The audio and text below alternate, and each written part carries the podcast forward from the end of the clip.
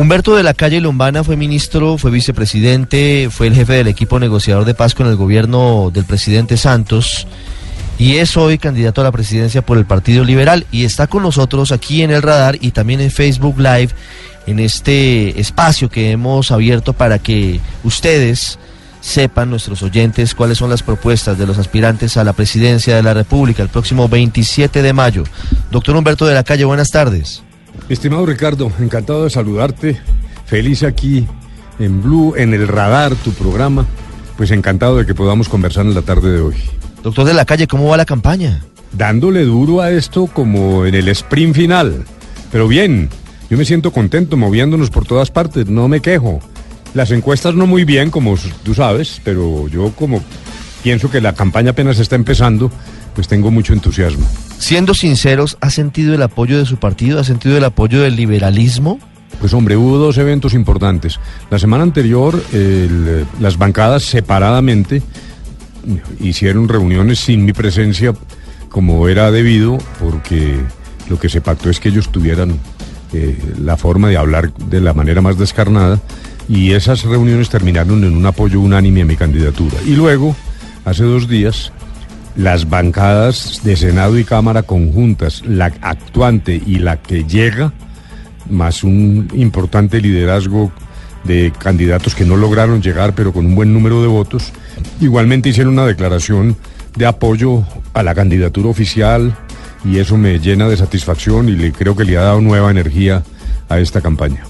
En cuestión de definiciones de modelos y de país, ¿qué se define en las urnas el próximo domingo 27 de mayo, doctor de la calle? Pues e, esa es la pregunta clave. Yo digo que hay dos caminos. Lo que, lo que creo que estamos nosotros encarnando es, en primer lugar, aprovechar la oportunidad del fin del conflicto, porque es que la paz es un ejercicio posterior, es un arbolito que apenas están haciendo y que se nutre sobre todo de oportunidades para la transformación social, para no perder el ímpetu reformista. Yo arranco desde el centro, pero no es un centro descafeinado, es un centro con eh, opiniones sobre todos los temas nacionales, sin caer en los extremos dentro de la democracia. Y a partir de allí también pues tenemos una experiencia, tenemos un proceso, como lo recordaste en la constituyente, unas decisiones que se tomaron sobre el tipo de sociedad que queremos, respetuosa, que no discrimina por ninguna razón, que no persigue a la gente por sus ideas, que mantiene un esquema de separación de las iglesias y el Estado. En fin, yo creo que son temas extraordinariamente importantes y al otro lado, quienes quieren devolver la historia, eh, revisar nuevamente los acuerdos, lo cual es un riesgo, eh, posturas que a mí me parecen equivocadas, eliminar la Corte Constitucional pues, o, mezclarla, me parece que eso le hace daño a la tutela, eh, volver a penalizar de un modo u otro la dosis mínima, ese es un retroceso cuando frente a los consumidores lo que hay que hacer es política de salud. En fin, son realmente dos caminos bastante divergentes y serán los colombianos los que tomen la ruta que les parezca más adecuada. De acuerdo con lo que usted me dice, hoy sigue pesando mucho en la política colombiana la figura del expresidente Álvaro Uribe. No, yo reconozco y con toda honestidad que, que Uribe es un líder político muy importante. Cualesquiera sean las objeciones que se le puedan hacer, los hechos, los hechos desnudos muestran una capacidad de movilización de un número muy crecido de colombianos que confía en él y que siguen sus instrucciones. Ahora, Iván Duque me parece que es eh, aventajado, mm, instruido, ha pensado en los problemas de Colombia. Eh, se le critica por joven, pero yo no quiero hacer de la edad un hecho de discriminación. Yo creo que hay que perdonarle a la juventud, ¿no? Pero, pero es un tipo importante y sobre todo con gran futuro. Hablemos de propuestas. ¿Qué haría usted si llegara a la presidencia, doctor de la calle, en materia de lucha anticorrupción? Para decirlo de manera concreta, yo tengo un programa que tiene cuatro pasos. Un primer paso es el, elementos que tenemos en materia de castigo, de punitividad y de transparencia que lo que implican es refinar elementos que de alguna u otra manera ya existen, pero por ejemplo todavía se permite la casa por cárcel porque han subido las penas máximas, pero no las mínimas. Entonces yo propongo eliminar cualquier tipo de alternativa penal distinta a la cárcel con barrotes. Luego me parece que hay elementos de transparencia, el, famoso pliego único, eh, un mayor acceso a las bases de datos de la contratación. A veces existen esas bases, pero a veces son muy confusas y la gente no logra entender bien cómo son los contratos. Eso, dijéramos, es lo que hay. Lo segundo, en la conferencia mundial contra la corrupción en Londres en el 2016, se dijo algo que es cierto, el dinero deja siempre huella. Hoy es posible tecnológicamente descubrir el dinero donde esté. Entonces me parece que hay que incorporar tecnología.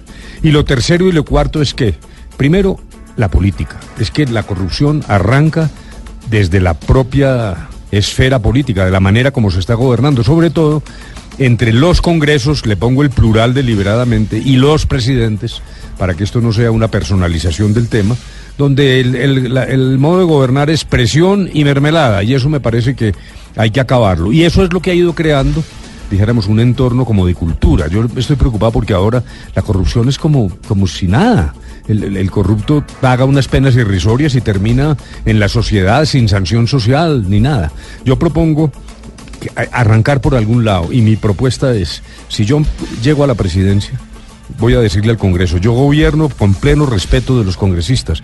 Yo le reconozco a un congresista el derecho a promover inversiones para su región, pero sobre la mesa, no de manera oscura, sin mermelada. Y el que me ofrezca mermelada, el que me pida mermelada, yo lo saco de la oficina y hagamos una crisis nacional sobre el particular. Yo creo que ahí sería como el epicentro para ir cambiando esta cultura. Ese es el deber ser, pero se lo pregunto con mucho respeto, muchos han llegado a la presidencia o a cargos de importancia con esa idea, pero han sucumbido porque es imposible gobernar sin Congreso y terminan entregando mermelada o entregando puestos para que permitan avanzar los proyectos del gobierno. ¿Qué garantía hay de que usted no va a sucumbir ante situaciones como estas? Lo que estás diciendo es correcto en el sentido de que no es fácil. No solo no es fácil, es difícil. Es muy difícil y puede generar estremecimiento en el establecimiento político y, y algún grado de crisis. Primero, si hay antecedentes, por ejemplo, en la primera administración, eso fue lo que hizo Mocus y claro, eso generó crisis que sin embargo se superó en la medida en que los concejales entendieron que esta era la manera de hacerlo. En mi caso, yo creo que es posible, sin que, repito, sea fácil. Eh, es posible porque, por un lado, pues el plan de desarrollo y el presupuesto, si no es aprobado, pues se puede aprobar por decreto. Y en segundo lugar, respecto de las leyes, en Colombia hay 33 mil leyes, leyes es lo que sobra. Luego, no, yo creo que no, que puede generar, claro, repito, una especie de terremoto político, pero esto hay que hacerlo. No podemos seguir gobernando así. A mí sí me parece que lo que tenemos es extraordinariamente peligroso. Eso sí pone en jaque realmente la, la viabilidad del sistema democrático en Colombia. Doctor de la calle, para las reformas de fondo, esta en particular como la reforma a la justicia, ¿usted cree que se necesita una asamblea constituyente? Sí, yo la estoy concibiendo en principio solo para la reforma a la justicia siempre y cuando nos vuelva a pasar lo de siempre, que es que los intereses impiden lograr éxito en la reforma de la justicia. Yo voy a tratarlo por la vía ordinaria. Y si no, me parece que una constituyente limitada, algo que no era posible en el 91 y ahora sí lo es, puede ser una buena idea y además no solo con los constituyentes electos, sino con una muy fuerte presencia por ejemplo, de los usuarios, de los abogados, de las cortes, pero no, no las cortes dueñas tampoco de la reforma. Yo creo que se puede hacer una cosa interesante y equilibrada. Respecto de lo demás, no, yo sí sé que hay cosas para hacer, pero yo no estoy pensando en una constituyente. Me parece que no es el momento cuando además creo yo que lo que hay es que cumplir la constitución que tenemos. Es que a la constitución le falta todavía. Es un sueño, es una cosa muy importante, a veces se nos olvida pero hay que volver la realidad en algunos temas donde francamente lo que se ha hecho es muy poco. Hablemos ahora de economía, hablemos de impuestos. ¿Cómo va a manejar usted las finanzas del país en caso de ser elegido presidente, doctor de la calle? Primero hay que separarse del sistema actual de producción, que es como tú lo llamas muy bien, una economía extractivista. Estamos presos del petróleo, el carbón y la minería de metales. Y hay que irse separando de eso. Y hay forma. Por ejemplo, el turismo está creciendo de manera absolutamente excepcional. El turismo ecológico, hasta la BBC decía que Colombia puede ser la primera potencia mundial en turismo ecológico, con el efecto que tiene sobre la generación de empleo. Es que el crecimiento ha sido realmente impresionante del número de visitantes. Ese es, dijéramos, un primer elemento que puede empezar a cambiar. Y luego el campo, el haber logrado la reforma rural integral, estabilizar el campo, permite simultáneamente desarrollos agroindustriales donde Colombia tiene también un enorme potencial. Mejor dicho, aquí hay tierra para todos y hay tierra para todos los emprendimientos que ayuden también a separarnos de ese esquema de petróleo, carbón y metales. Y sobre estos hay que distinguir, la minería de metales es la más dañina y, es, la que eh, es la que reintegra muy poco a título de regalías al fisco. Y ahí me parece que hay que ser muy duros con la minería ilegal y, e ir llevando la minería informal, la, minería artesanal, eh, en consideración al problema social que implica suspender esto de un momento a otro, primero a dejar el mercurio, luego a ir trabajando con métodos amigables, y yo creo que eso es posible. En segundo lugar, el, el petróleo, a diferencia de esto, el petróleo es menos dañino en la superficie y de él sí depende casi en forma definitiva la capacidad fiscal del, del, Estado. Por eso en petróleo hay que ir de manera mucho más prudente. Ahora, la civilización humana va a acabar con el petróleo, eso algún día va, va a desaparecer. Mientras tanto, lo que tenemos que hacer es especializarnos, incrementar los desarrollos que ya empiezan en materia de energías alternativas. Por ejemplo, en La Guajira ya hay desarrollos de energía solar. Ahora lo que se está discutiendo es cómo se meten al sistema interconectado. La energía del viento, la llamada energía eólica, pues la propia Guajira, el Pacífico. Ayer, antier, estuvimos en el Pacífico y ahí hay realmente una potencialidad enorme. Hay energía de lo que se llama la biomasa es incluso los, los propios desechos de la actividad agrícola permiten incluso en cada pequeña finca generar fuentes propias de energía. Hay muchas cosas para hacer energía, pero hay que irse saliendo de ese esquema. Ahora, en materia tributaria, yo sí creo que hay que rebajar suavemente y de manera responsable el impuesto corporativo. Las empresas están teniendo muchos problemas de competitividad, pero eso hay que hacerlo equilibrando lo que se rebaja por un lado con lo que se necesita por el otro. Ejemplo, hay casi 260 exenciones y privilegios tributarios, muchos de los cuales no son útiles ya, no tienen efecto en la productividad, son producto del amiguismo y, del lobby. Eso hay que revisarlos uno por uno y tumbar un mundo de privilegios. Y ahí estamos hablando entre 5 y 7 billones con B de pesos. Luego yo lo que propongo es una cosa equilibrada. No basta con decir yo bajo los impuestos, no, eso es puro populismo. Lo que hay que hacer es una presentación razonable. ¿Usted aumentaría la edad de jubilación en caso de ser presidente? No, no primero porque no es necesario en el programa que yo estoy tratando de proponer, y, esto no es por demagogia, sino porque, repito, he estudiado el tema, ¿qué es lo que yo propongo? Lo primero es que estamos hablando de las pensiones y esa es apenas una fracción de la realidad. Es como la cara oculta de la luna. Dos millones de pensionados, 38 billones de pesos. Claro, ese es un despropósito fiscal. Pero el problema no se agota ahí. ¿Cuántos ancianos se mueren en la indigencia porque no han cotizado y están a la buena de Dios. Entonces, lo que yo propongo es un sistema de pilares. Un pilar de pensión con prima media, como la que paga hoy Colpensiones, hasta un salario mínimo. Entonces, ahí habría, dijéramos, una pensión que tiene un ligero subsidio para los que lleguen a ese nivel del salario mínimo. Y de ahí para adelante, el sistema de ahorro. Eso lo que nos permite es que sobra caja, porque si usted cambia el sistema, inmediatamente va a tener inicialmente caja que le permite extender a una pensión universal de vejez, algo como lo que pasa con Colombia Mayor, pero que es todavía tremendamente insuficiente. Y para eso realmente no se necesita subir la edad de pensión, me parece que no es necesario. Hablando de un tema espinoso, doctor de la calle, y de otro asunto, ¿usted extraditaría a Estados Unidos a Jesús Antrich? Sí, sobre la base de que los hechos sean ciertos y que correspondan a su comisión posterior al primero de diciembre del 2016? Me parece que sí, realmente es lo que se ha hecho en estos casos y ahí no hay ninguna razón para discriminar. Frente a los temas de derechos de la gente, ¿cuál será la posición de su gobierno, por ejemplo, frente al matrimonio igualitario?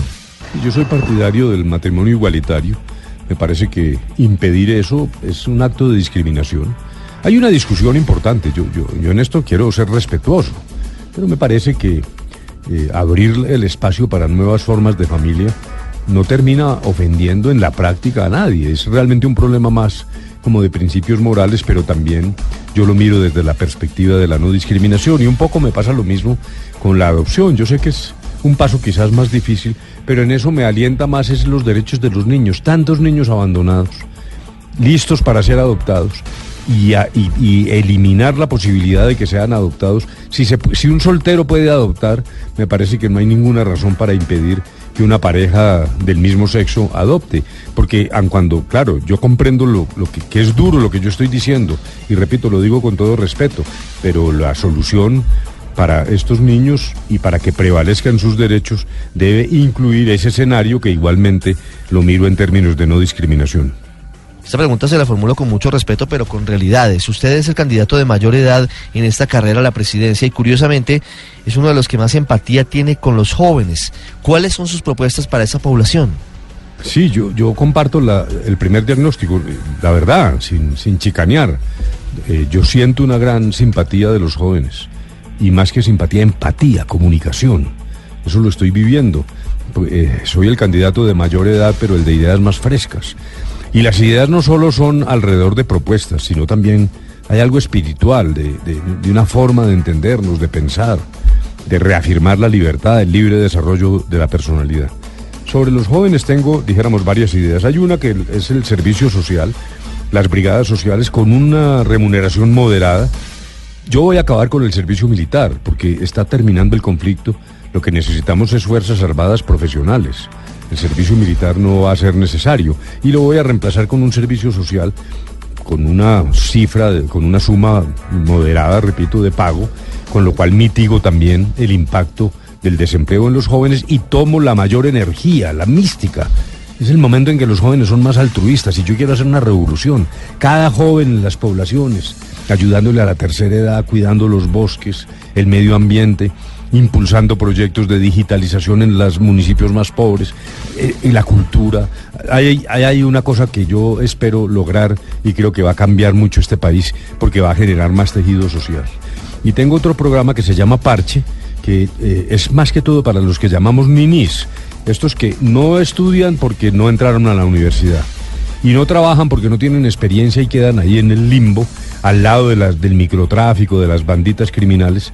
Y entonces yo quiero un programa que es en parte formación, pero sobre todo orientación profesional, preparándolos para el paso siguiente de incorporación al sistema educativo formal y entre tanto uso del tiempo, diversión, deportes. Es que me parece que uno tiene que agrupar este tejido social de los jóvenes, porque lo que está pasando ahora es que en la base de la sociedad hay, hay unos ciertos fenómenos de degradación, de proclividad a la violencia, en fin, eso lo tenemos que evitar y en ese sentido mi programa Parche tiende a recoger toda esa juventud que hoy está suelta y sin rumbo.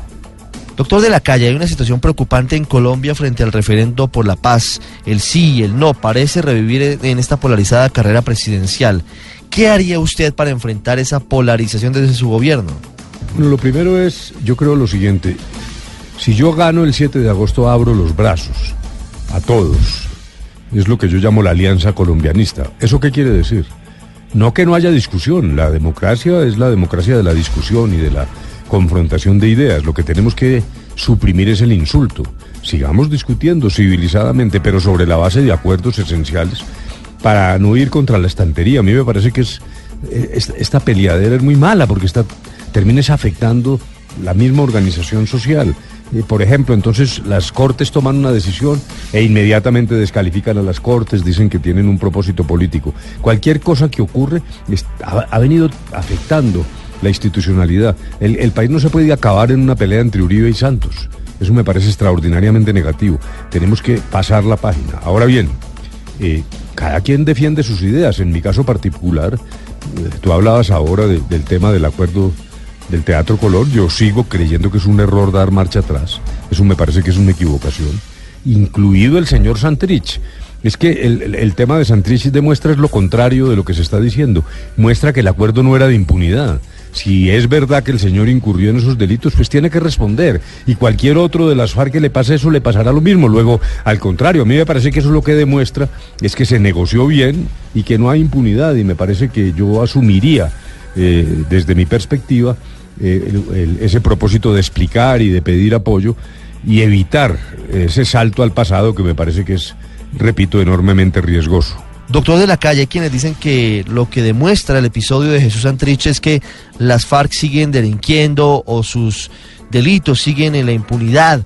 ¿Qué responde frente a esa afirmación? Por ese camino entonces vamos a seguir en guerra eternamente. No. ¿Cuál es la situación? A ver. Primero, se dice por parte de los opositores que nosotros convertimos el narcotráfico en delito político. Falso. Eso es totalmente falso. Se dijo una cosa muy distinta las actividades de narcotráfico, el cobro de impuestos, lo que ellos llaman el gramaje, cuando se demuestre que estaban al servicio exclusivamente de la insurgencia, pues pueden tener en la JEP un tratamiento de castigo que se llaman eh, sanciones restrictivas de la libertad, porque en ningún caso hay impunidad, pero mantenerlos dentro de la jurisdicción especial. Los casos de narcotráfico puro y duro jamás serán delitos políticos o conexos al delito político. Son delitos comunes que no pueden entrar a la JEP. Luego, el punto de partida ya de por sí es equivocado. Nunca se dijo que el delito de narcotráfico era un delito político. Lo que se dijo es que había eventualidades. Pero el que se eh, enriqueció con el narcotráfico la lleva. Ese señor no tiene por qué estar en la JEP. En segundo lugar, se señaló una fecha clara, primero de diciembre del 2016 los que delinquían de ahí en adelante, si es verdad lo que se dice de Santrich, pues tiene que ir a la solución ordinaria. Eso lo que demuestra es que no hay una como una especie de nicho de, de impunidad. No hay impunidad ni al pasado, porque en el pasado lo que se discute es si hay lugar a sanciones restrictivas de la libertad, ni impunidad al futuro, porque el que vuelva a delinquir, pues o se va para la cárcel o lo extraditan. Luego, a mí me parece que al contrario esto lo que hace es robustecer la solidez del acuerdo. Hay un gran reto y una situación muy delicada frente a posibles irregularidades en el manejo de los dineros de la paz. ¿Qué haría usted si llegara a la presidencia para evitar que sigan presentándose estos cuestionamientos? No, lo primero, este, esto era lo que no nos podía pasar. Realmente, francamente, estamos negados. No, esto ya es mala suerte porque ni lo del dinero ni lo de Santrich es, es francamente muy doloroso. A mí personalmente lo veo desde esa perspectiva. Sobre el tema de los dineros, pues hay que aclarar de qué se trata. Ahí dijéramos, eh, andando unas investigaciones, uno no debe adelantarse, pero lo que me parece es que tenemos que garantizar limpieza y eficacia. Yo en algún momento planteé crear una especie de FOREC para la implementación de los acuerdos, pero no, no tuve suficiente elocuencia para convencer al gobierno. A mí me parece que esa concurrencia de competencias cruzadas, de quién es el que maneja qué cosa, pues francamente yo allí veo eh, una preocupación enorme. Hay que acelerar, cumplir, todos tienen que cumplir, el Estado tiene que cumplir, las FARC tienen que cumplir, pero tenemos que racionalizar la operación administrativa y, por favor, espantar cualquier riesgo de corrupción. Y si algo ha pasado, pues rápidamente necesitamos solucionar ese problema y estirpar cualquier semilla de corrupción que haya allí. Para concluir, doctor de la calle, en un minuto, convenza a los oyentes de por qué, y también por supuesto a quienes están con nosotros en Facebook Live, de por qué deben votar por usted. Primero porque yo quiero discusión democrática, pero no insultadera. Esta polarización tenemos que superarla. Reitero que es que no podemos estar presos de la pelea entre Uribe y Santos. Eso, eso no puede ser el futuro de Colombia. Segundo, porque eso lo digo porque tengo talante para eso. Yo, yo lo que he demostrado es que puedo dialogar, que, que tengo sosiego, madurez, que yo me pongo en los zapatos del otro, que yo trato de entender. Aquí va a haber conflictividad social. Eh, vamos a, a excluir las armas pero obviamente hay una situación tal de inequidad en Colombia que la conflictividad va a seguir aflorando. Yo me siento capacitado para administrar esos conflictos, para buscar el camino menos traumático para Colombia. También tengo experiencia, sobre todo en grandes temas. Yo fui el vocero del gobierno en la constituyente. Hubo un momento en que se dijo que el país iba al abismo y lo que hicimos fue una constitución moderna que garantice el Estado Social de Derecho, que hay que terminar de cumplir. Me parece que ahí hay todavía una ruta crítica para Colombia. Y el mismo proceso de paz. A mí me han dado palo, dicen que le... Se han ido cayendo todos los mitos, que yo le entregué el país a las FARC. Las FARC dejaron las armas, se destruyeron las armas, sacaron 50 mil votos. ¿Dónde está? Se decía que en las caletas estaba el dinero y que iban a sacar millones de votos. Es falso, son, es la creación de fantasmas. Luego se dijo que el acuerdo el acuerdo de la impunidad, ya dije, lo que está pasando con el señor Santrich demuestra que no lo es. También dice que vamos para el castrochavismo, es exactamente al revés. Lo que nos lleva a una situación de incertidumbre es no afrontar la tarea de resolver el problema de inequidad. Esta es la sociedad más inequitativa de Latinoamérica, al lado de Haití, Honduras y Guatemala. Eso es insoportable. Y es, es un problema de recursos, pero también de voluntad política. Luego, yo creo que tengo experiencia y talante. Talante. Yo me ofrezco para que los colombianos examinen si yo sirvo para eso. Yo creo que sí, pero bueno, finalmente son las urnas las que tomarán la decisión es Humberto de la Calle Lombana, candidato a la presidencia de la República por el Partido Liberal con nosotros en el radar. Doctor de la Calle, gracias por estos minutos con nuestros oyentes. Muy amable de tu parte, al contrario, Ricardo, muy gentil y aquí a los compañeros, la mesa de trabajo, éxitos.